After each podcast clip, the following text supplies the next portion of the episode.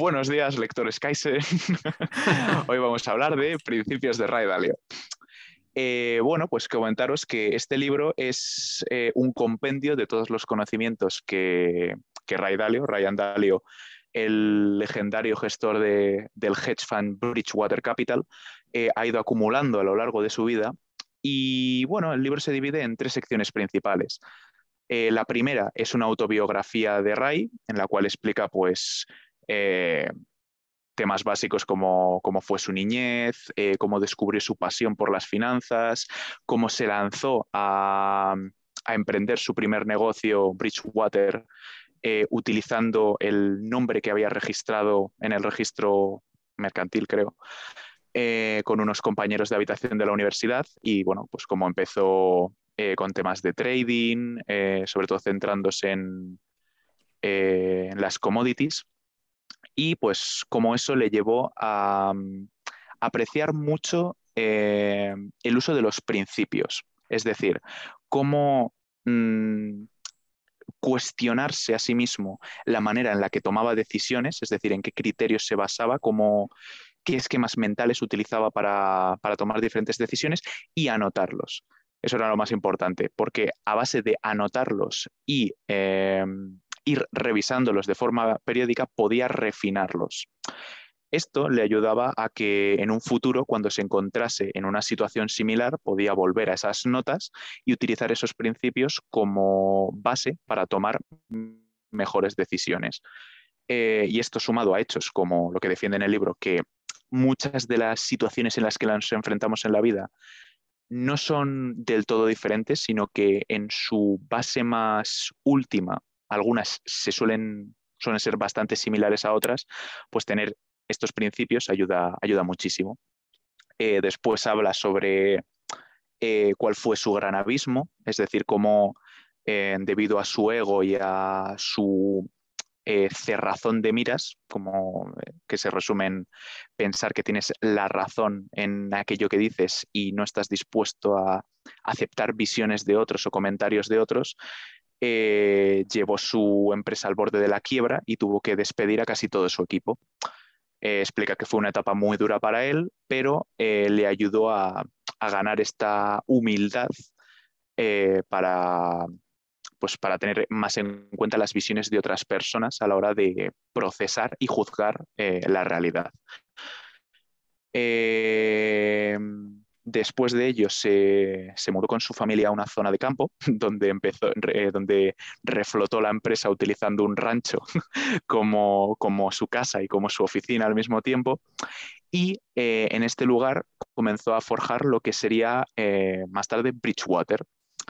Eh, Bridgewater se fundó, sobre todo sus, sus pilares más básicos, fue una comunidad en la que todos estaban dispuestos en cualquier momento a cuestionarse unos a otros, siempre y cuando el objetivo de esas discusiones fuese alcanzar la verdad. Es decir, formar un ambiente, una atmósfera en la que eh, eh, la crítica no se tomase como algo personal o negativo, sino como algo que ayudase a tomar mejores decisiones.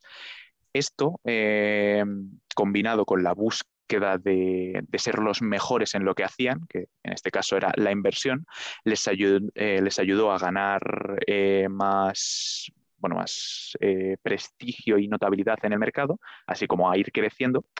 Y en este punto fue cuando Ray empezó a introducir los principios en su empresa. Es decir, antes como eran un grupo muy reducido, pues estos principios casi que los preasumían unos a otros, eh, los, tenían como normas básicas que todos entendían. Después empezaron ya a ratificarlos como estatutos de la empresa, por así decirlo, y eh, pues por ejemplo, si hoy en día quieres entrar a Bridgewater, estos principios son eh, canónicos y tienes que respetarlos y se utilizan para un montón de decisiones y cuestiones del día a día. Después de ello, pues comienza a hablar un poco Ray eh, de cómo fue, cómo ganó, por así decirlo, el acelerón que les llevó al estrellato, que fue cuando eh, predijeron la crisis financiera del 2008 gracias a, muchos de estos principios y eh, como también predijeron la crisis europea que consecuyó a la crisis del 2008 y otra más que ahora mismo no me acuerdo. Eh, todo esto les ayudó a, bueno, pues a despuntar en el mercado y adquirir la posición de, prestigio que tienen hoy en día.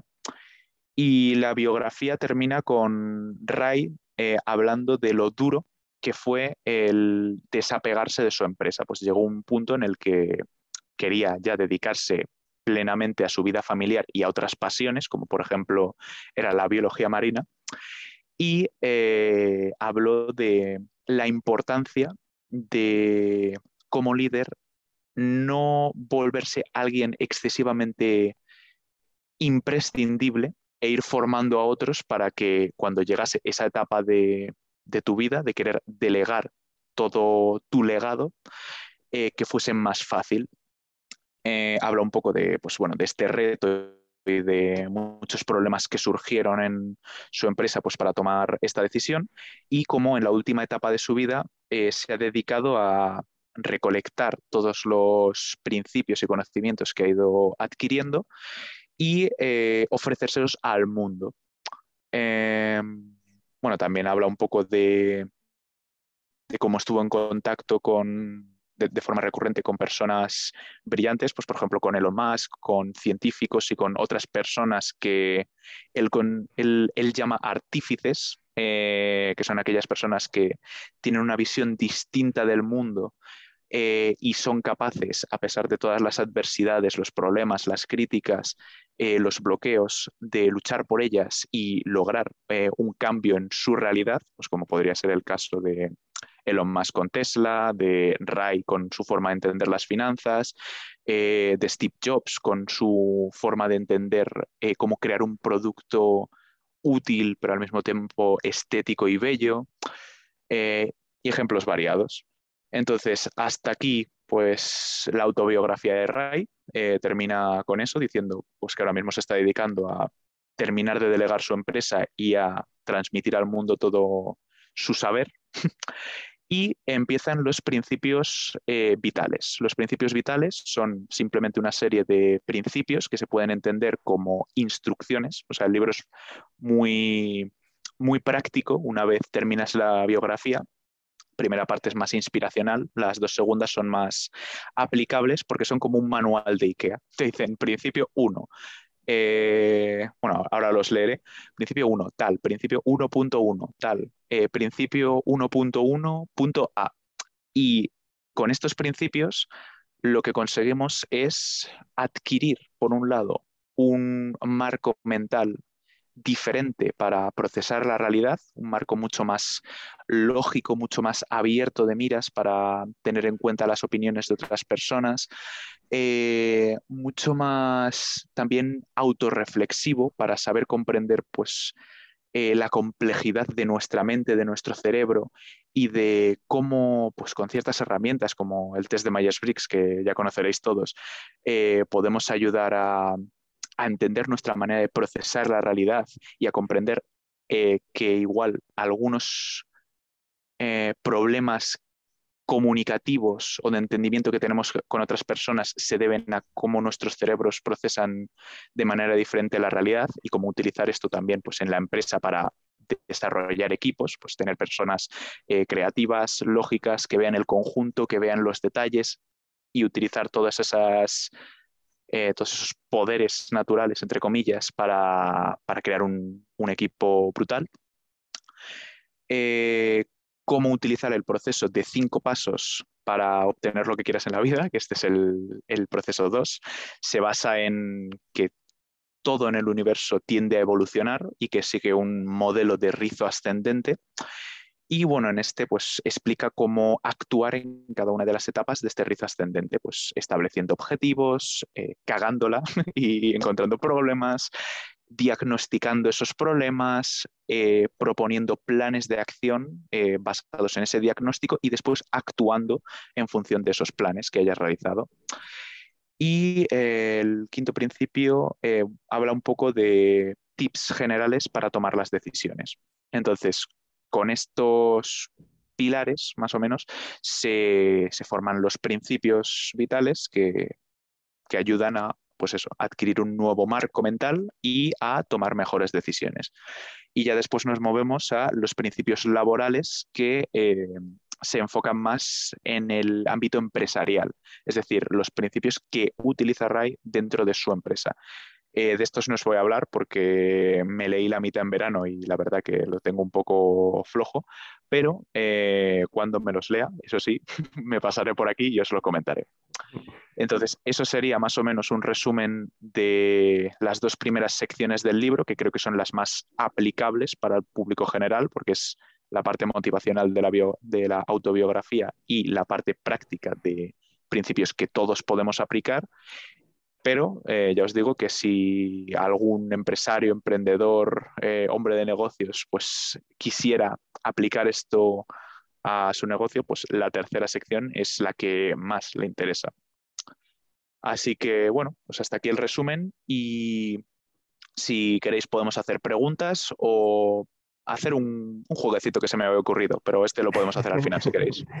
Yo, iba a comentar que lo que a mí más me gustó de ese libro, este, bueno, yo lo veo como un, como crear algoritmos para la búsqueda de la verdad. O sea, de procesos que te sirven como para la búsqueda de la verdad, porque él habla de que su, su pasión, o sea, su, sí, como su, pasión o lo que él más busca es la búsqueda de la verdad, porque al final de cuentas, este, cada uno puede tener su punto de vista, pero la, tenemos que tratar como de buscar la verdad.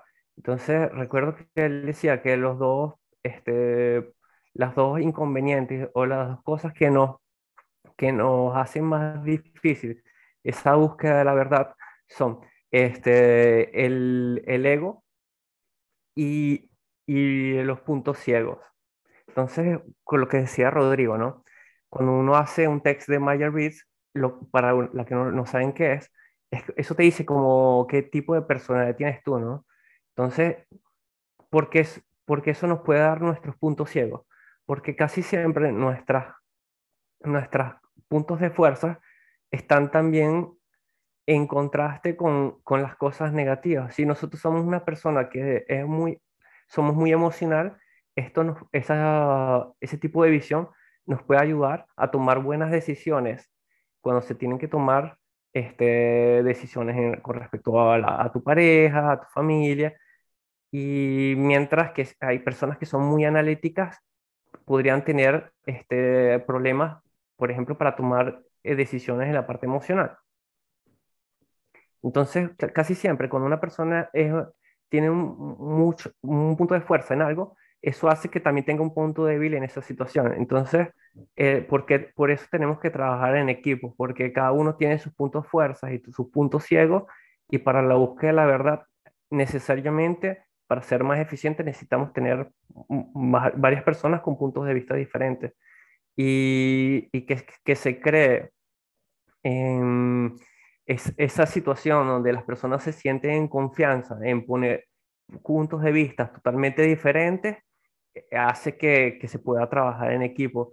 Y bueno, la otra es el, ego, que claro, el ego juega siempre en, en, nuestra contra, porque a veces nosotros creemos que siempre tenemos la razón o que las cosas como nosotros las vemos van a suceder y muchas veces no, no, no es así tampoco. Entonces, bueno, y otra, otra cosa que me gustó, una anécdota que recuerdo es que, por ejemplo, Rey Dalio, cuando, cuando McDonald's en los años 80, bueno, primero que él, en algún momento, él, él, él, él casi quebró la empresa y se quedó prácticamente él solo trabajando en la empresa porque él pensaba ciegamente que iba a haber una crisis en Estados Unidos y una, bueno, a nivel mundial, y, y, prácticamente apostó todo a eso, ¿no? Entonces también apostar todo siempre a, a una sola canasta y, el, el, el, problema del ego, o sea, uno siempre cree que puede tener razón y, al final de cuentas sí vino la crisis, pero no en el momento que, que, que él la pensó, sino mucho tiempo después. Y, y, una anécdota que me gustó es que en los años 80 él, él creó el, McDonald's, cuando creó el McNuggets, em, estaba buscando cómo solucionar el, el problema de que se, se, comenzaron a vender muchísimos McNuggets, y, pero el precio de, de estos McNuggets eran, eran bajos y eso permitía que llegaran muchas personas, pero no sabían cómo, cómo hacer para que mantener el, los precios bajos. Entonces buscaron a Rey Dalio para que solucionara este problema. Entonces él creó algo que se llama los futuros, el futuro de, del pollo. Entonces, teniendo un precio de futuro de, de, lo que es el pollo, así McDonald's podía comprar en cantidades sin que eso, ese precio pudiera variar. Entonces, sí, una anécdota que me pareció, bueno, es un genio de, nuestro tiempo y maneja el, el, fondo de inversiones más, más grande de alto riesgo en el mundo. Sí. Totalmente, yo creo que es un pedazo de crack. A mí me encanta. Eh, su forma de invertir igual. Eh, aplico algo, no todo, pero intento hacer algo relacionado a eso, pero dejando los, las inversiones y los negocios, solamente su personalidad es increíble, ¿no?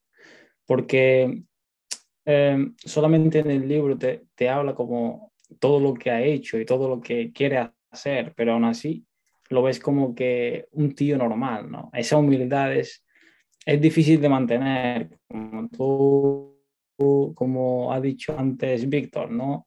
ese ego siempre te dice que eres el mejor, ¿no? Que eres eh, la persona que ha revolucionado el mundo, que lleva el, eh, las mejores empresas del mundo, lo que queráis. Pero esa humildad de decir, pues no, pues hay gente más mejor que yo, puedo aprender de esto, eh, eso, eso te motiva, porque a veces, a veces no nos damos cuenta, pero hay que buscar, hay que buscar soluciones, hay que buscar, por ejemplo, aprender de gente que mejores o peores que nosotros. Cada uno nos puede enseñar algo. Por ejemplo, el tema de los futuros, ¿no? ¿A quién se le va a ocurrir, no? Pero son, son cosas que dice, wow. Y aún así, yo nunca lo he escuchado decir, soy el mejor inversionista del mundo o algo así. Por ejemplo, por ejemplo, Warren Buffett, pues, no lo dice, pero siempre la gente lo dice. Y él siempre ha sido humilde, aunque, aunque para mí yo creo que es el mejor. Pero bueno, ya son preferencias. Pero en tema de, del libro es una locura, es, es, eh, yo lo creo que son unos pasos, aparte que pone en principio, son cosas, son cosas que tienes que aplicar en tu vida diaria. Temas de decisiones, temas de ego, temas de, de humildad, que no es solamente negocio, es, es una, un carisma, ¿no? O una personalidad que estás, que estás creando. Y es una locura. A mí me encanta ese tío.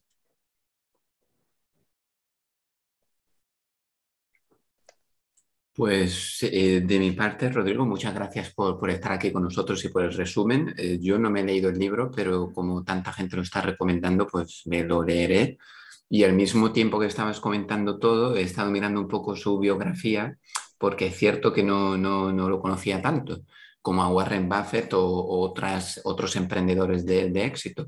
Y lo que más me sorprende es eh, su lado personal como, como en cuanto a la filantropía, incluso ha dado dinero para asociaciones que se dedican al mindfulness, a la meditación, eh, quiere donar eh, también como, como otros de estos billonarios en, durante su vida la mitad de su fortuna y lo que comentabas de, de cómo se reconstruyó eh, después de haber caído. Así que yo creo que muchas veces cuando, cuando leemos libros de gente que nos inspiran, yo creo que, que en realidad lo que han hecho es comprender un poco, como, como tú estabas comentando, las reglas del mundo, han sido quizá muy observadores o muy sensibles y me da la impresión de que lo que ha intentado hacer con el libro es compartir, porque no tiene necesidad de publicar nada, es ya billonario, es simplemente como una obligación de decir, todo esto que he aprendido, pues aquí os lo dejo. Y es como lo que él iba observando, mira, pues esto funciona, no funciona.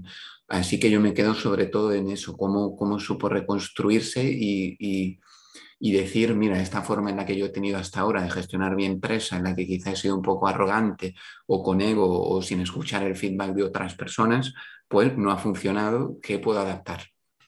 Y quizá con ese feedback de, prueba y error, pues habrá ido mejorando todos los principios. Y otro punto que me ha parecido muy interesante es que todos los que trabajan para su empresa, estos son como los principios laborales que, que los, aplica también. Así que muy, muy interesante. Me, me lo leeré el libro.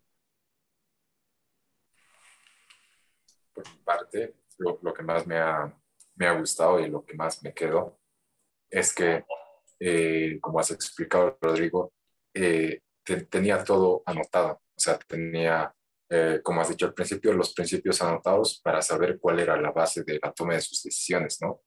Yo estoy seguro de que todo lo que he escrito pues ha pasado por algún proceso para poder documentarlo y ordenarlo de alguna manera.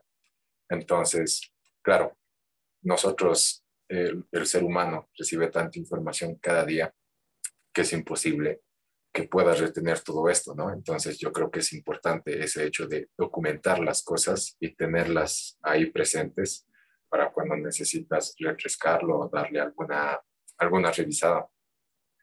Y y claro, por, por ejemplo, en, el, lo que comentabas del rizo ascendente, tenerlo todo súper organizado. Primero haces esto, luego eh, ves el problema, un plan de acción, tomas acción y todo eso. Entonces creo que, que es eh, genial este paso de poder ya no solo registrar, sino también entender las cosas y tener esa seguridad de que lo que has creado o lo que has descubierto realmente funciona, ¿no? Y entonces eso solo se logra con lo que decimos siempre, ¿no? Prueba y error, porque no sabemos eh, lo que está bien hasta que lo ponemos a prueba, ¿no? Entonces, eh, eso es lo que, lo que más me ha gustado de, del libro. Yo no me lo he terminado de leer, pero estoy seguro de que Rey Dalio es, un crack y que tiene un montón de, de ideas, de procesos mentales que están ahí en, en este libro, seguramente. Bueno, quiero darle las gracias a Rodrigo por, por estar aquí con nosotros y bueno, queridos invitarlos a que se suscriban y nos vemos la próxima semana. Hasta luego. Muchas gracias.